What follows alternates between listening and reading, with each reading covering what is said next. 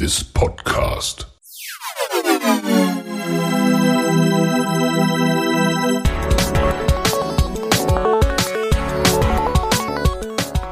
Water Polo Expert Talk. Get the insights. Hello and welcome to the next episode of the Water Polo Expert Talk podcast. Today I welcome again Tony Azevedo in my podcast and we talked about his um, view on the final eight this year and all about this uh, virtual reality stuff he's doing at the 6 Eights uh, Water Polo Academy in the US today. So I hope you enjoyed the talk as well as we did, and uh, let's turn in. Yeah, so let's go. dive into the, the, the, topics. So, um, how, how, are you? So, where we? How is the, the, the academy going? It's great. You know, we um, we are full for summer, so we have kids coming from all over. We actually have seven states represented. We have a Hungarian, um, a Spaniard who's here, and we just finished our last showcase, which was super exciting yeah. because we introduced. Yeah, so I saw, saw it in Utah or where? Yes, it was. So where was uh, the last showcase? It was in St. George, Utah, and what we did was um, we do as we always do. You know, split the kids up evenly based on their rankings. then we came up with a fantasy league, and we had a draft, and all the kids were playing, and we saw their value through our analytics and stats, and it was really exciting. You know, all the college coaches asked, and we had like six kids signed with uh, schools. Cool. Yeah, so I, I, really get the also the feedback from Mietze based on his uh, experiences uh, with the with uh, people calling him uh, all across the U.S. at the moment. Uh, somewhere or somebody from from Hawaii is uh, flying in somewhere. So yeah. it's really really a booster at the moment. yeah so uh, basically the, the the the the key or the uh, initial idea was really to to to have a, a, next episode on the podcast or a short discussion at least about all the let's say uh, new technology stuff you you're using at the moment yeah? So the vr uh, stuff and so on. So this was the one i said okay maybe we have to talk again. So this is really exciting because I think you are the first one using this one in this water polo area, right? That's right. So essentially with, with, the VR, if you think about it, it's just natural in our sport and, and why places in Europe are, are more advanced than than elsewhere is because the more you see water polo, the smarter you are, the easier it comes to you, right? Every day, um, a, a, a player here plays basketball and watches the NBA on you know three games a week. So by the time they're 18 years old, they know mostly everything about basketball, and then you fix some fundamentals and stuff. In water polo, we don't have that, and so mm-hmm. what if you're a kid who started three three years only? You've only been playing for two years. How are you going to catch up to the kids who've been playing for eight years, right? And physically, mm-hmm. it's just not possible to catch up and play that many games and put yourself in that scenario. So what we've created in the VR and what they're finding with NFL quarterbacks, what they're finding with baseball players and, and golfers even is when you put on those goggles, it puts you in those scenarios and you go over and over. And mm-hmm. within a span of 10 minutes, you can teach yourself exactly where you should have been looking, where you should have moved, what should have happened – like you spent three hours of training, right? So okay. yeah, so that, and this means that you also cooperate with with people from other sports. Yeah, so you mentioned the NFL of uh, quarterback players and so on. So based on their experience in their uh, area of sports, so there's a real um, yeah communication cooperation between the sports. Then in this case for for the water polo stuff. That's right. Well, it's not just the sports; it's also the medical world. So one of the biggest ways they've gone in is yeah. like teaching doctors how to how to do certain surgeries or certain um, mm-hmm.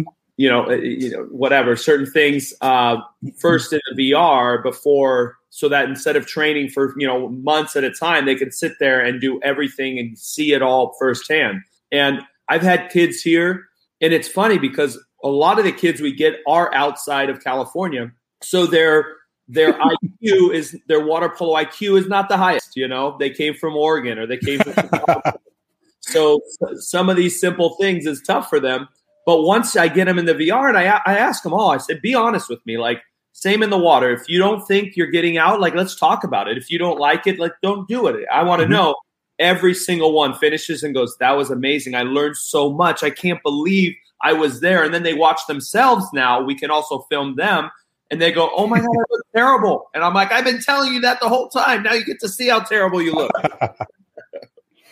yeah, so so it's a, it's a beneficial uh, situation for both uh, parties in this case. Yeah, for you as a coach and also for the for the player, saying, "Okay, maybe the coach is right, and I have to go left way and not right way." right, that's right, and it it, it is something fun. you know, I think in our sport we have to think forward, right? These kids, they're they're getting more technologically savvy.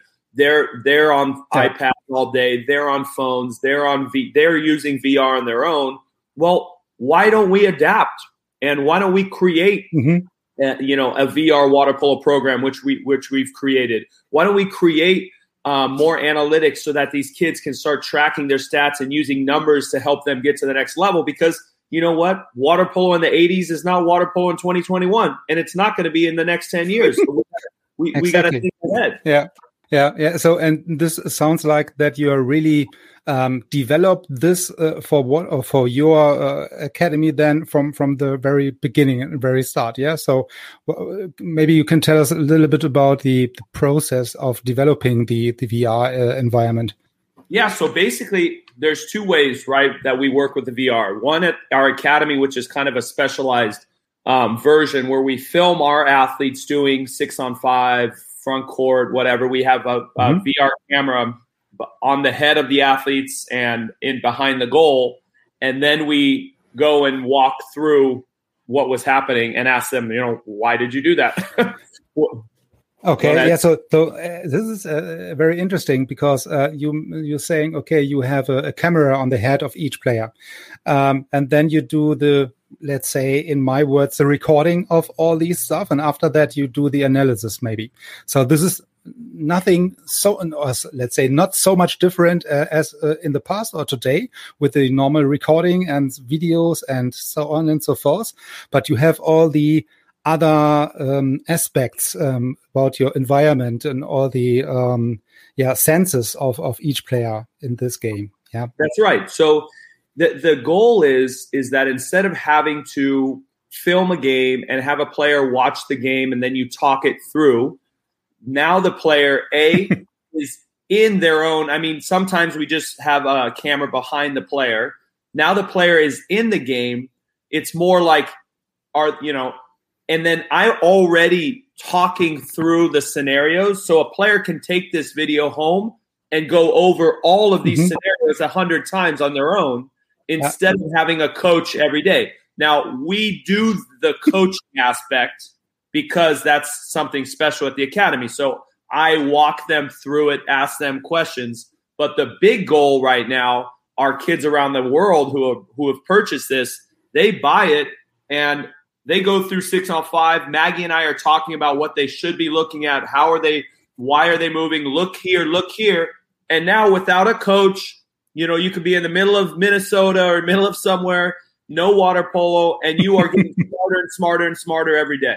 Okay. Yeah. So in this case, I have to th think about a subscription for this case, maybe for myself. yes, to, to, to, to, be a little bit uh, smarter and to have the own experience uh, with the with the VR goggles then. um, Okay, so um, uh, what what about the the pricing or the cost for these? So you mentioned that you have also kids and players all around the world, or not, not yeah. only coming from the US maybe at the moment. So no. how is it going? So they are uh, connecting or uh, connect uh, you or contact you over the website or app or whatever, and then you you send what uh, subscription? Uh, they have to to buy the, the the goggles for themselves, and how is this working? There's two ways we're doing it, right? One way is the the most common way is is you purchase from us the goggles and all the information mm-hmm. uploaded already. So that the moment it arrives at your house, it goes and you have everything. Now those goggles you can use for all the other games and whatnot. Um, but all those packages are per- purchased. This uh, uh, it's already in there. The second part uh, is if you already have some of those goggles there is a way for us to to send it and download it to you. It's a little more complicated, but we have done it. And the third part, which which will come out very soon, is will be our own store. So if you buy those goggles on your own, you just you just go to the store. That is where we're working towards. We're just not there yet. Okay, yeah, yeah. So in this case, in the second scenario, you mentioned that you have to put this software or the the firmware or whatever from from you on the on the goggles from from the from the customer. Yeah, so which is already existing in this case. That's right. And now, okay. what we want to do with that is really control the user experience, right? Because what what's happened mm-hmm. is a mm-hmm. lot of people we send them kind of like a USB to download it, blah blah blah, or tell them how to do it and it just it ends up not working and they get frustrated and that sucks because that's not that's yeah. not our goal um, but then you turn it around and you get um, now if it all shows up and it's all there now they're very happy because it's it's very easy and they get to use it and again it's it's uh, it doesn't exist so yeah. this this is really it's really exciting for us especially in the in the case that it's not available at the moment you mentioned when you are your own supplier and uh, you have your own shop and uh, can uh, yeah purchase this on your own uh, then you are really independent yeah so yeah that's, that's great. also so, and, and, this is really great also for the customer you mentioned yeah so for the kids yeah. and players around the world so it's very easy to buy it as a bundle yeah not right. each piece separately no 100% Cool. Yeah, I, I, I think this would be as as you mentioned uh, be, because all the young kids are really working and living uh, with all these kind of stuff. Yeah, and when we are not really adapt our sports to this one, it, it's not really easy then in the in the, in the, in the future. No, I, I think you know we the on right now the Miami Dolphins just signed a contract to use it, and it's really interesting how football's using it, and it's kind of changed changed our my perspective a little bit. I like the perspective of going through um, scenarios and talking it out, but football is also using it in a very basic model to teach athletes, hey, this mm-hmm. is the positions of football, this is the basic movements. And I really like that. And I think we're going to start to do that as well because I want kids as young as eight, right? 10 to be able to put them on and say, "Oh, this is a center position. This is a goalie." kind of watch them, look what it's like, and then slowly as they progress, right? We always use crawl, first walk, run, sprint. They can eventually push themselves on the VR to be as knowledgeable as maybe some of the some of the older athletes, and that's that's that'd be really exciting. Yeah, yeah. So in this case, you have only yeah they come to you or to any club, uh, let's say, um, with a uh, uh, yeah minimum level of water polo skills. Yeah, so you uh, are able to to teach the basics uh, via the, the the VR stuff and so on, and you have then after that only working on the specifics and enhancements of these basic skills. That's right. And something else that's yeah. interesting that the like Miami Dolphins do is every football program, just like every water polo program, they have their own style, right? So when you come play for, mm-hmm. you know, Stanford, that's there's a style and there's plays at Stanford. If you go play for UCLA, there's styles and plays. So what we're telling all these colleges as well, it'd be so valuable if the recruits before you show up to the first day of practice, you've had a month of all of their. So now you know everything. So a coach doesn't have to waste a month mm-hmm. you. Hey, we don't do that. This is play B. This is play C. Whatever it is. Right? yeah, yeah. So you are able to, let's say, provide the playbook in in uh, upfront. Yeah. So before the the season or the practice is starting, then that's right.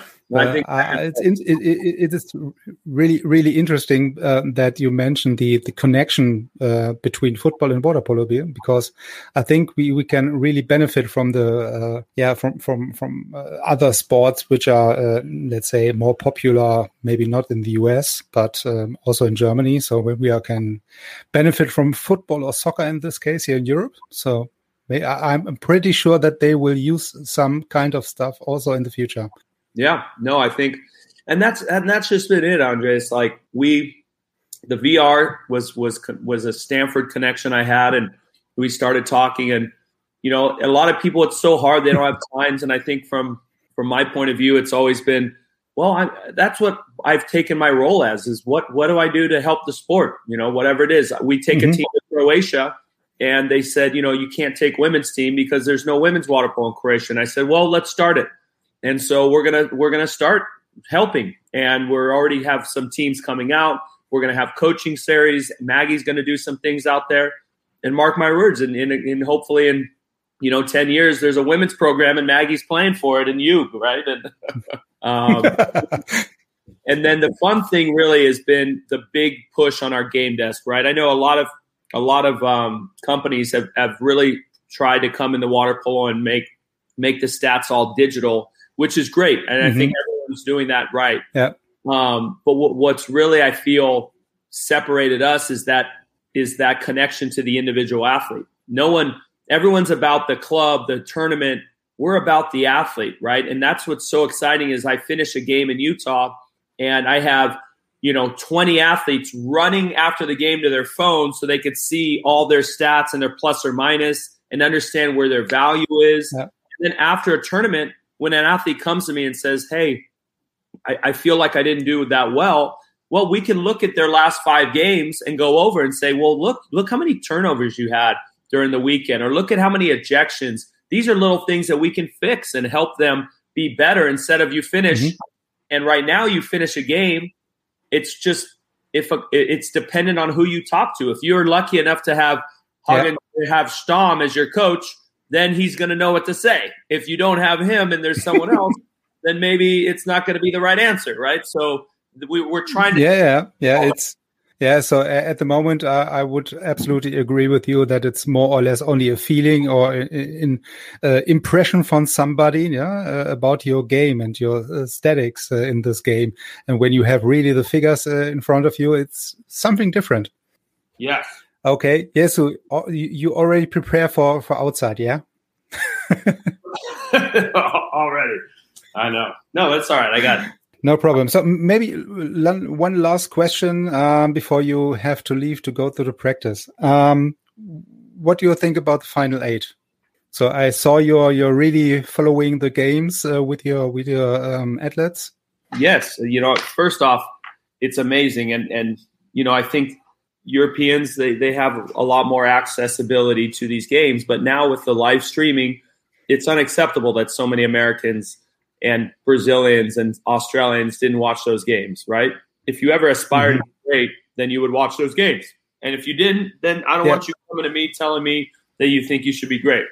Um, so that's first. And like for me, what I thought of the Final Four, um, or the fi- the Final Eight, you know, I thought, look, I think LEN's done a good job. It, it, it's exciting to watch that, you know, the the lights and and and uh, you know the the the excitement around it. The live stream was good.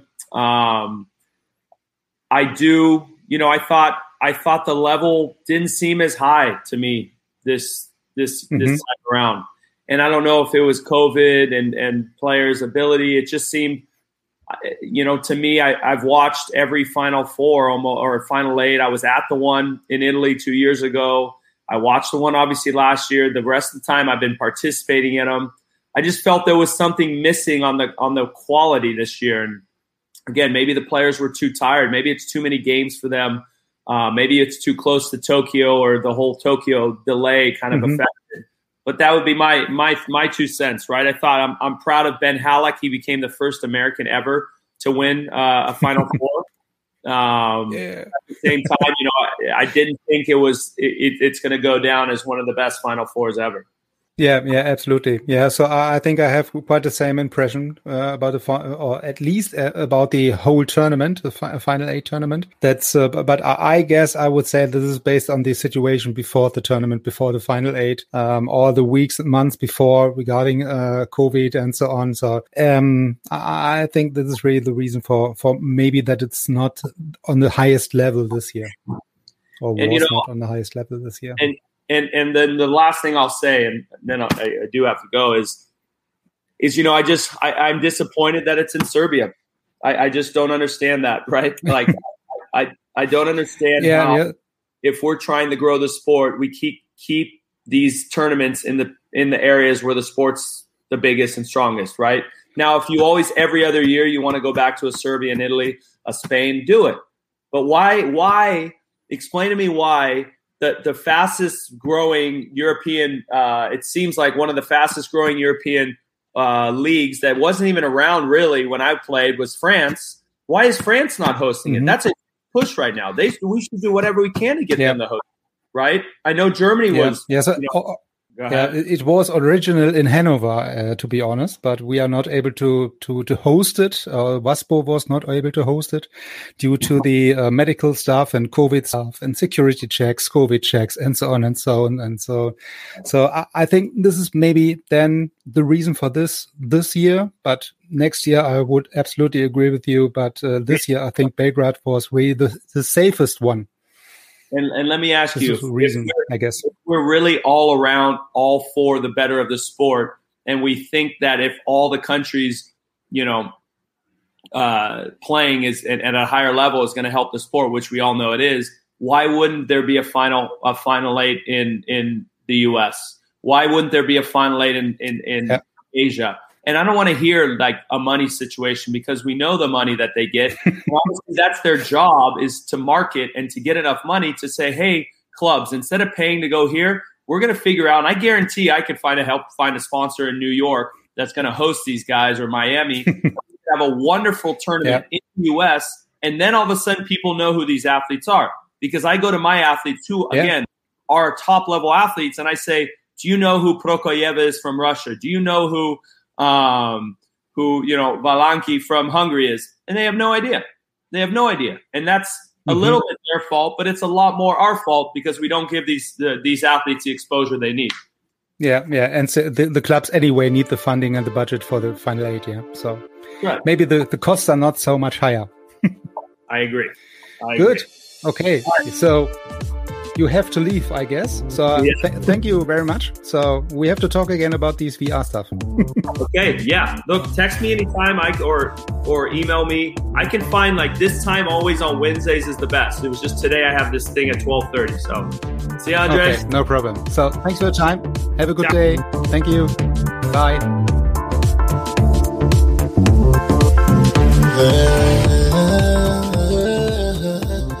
So, thank you for tuning in and listening to this podcast episode again. I hope you enjoyed the discussion and uh, I welcome you also, or I'm happy to welcome you also next week or in the next episode of the podcast. And until this next episode of the podcast, I'm happy to welcome you on Facebook, on our Facebook fan page. So I wish you all the best. So stay tuned for the next episode shooting things I've never seen. Gonna be hard, cause I've seen everything. Surprise me.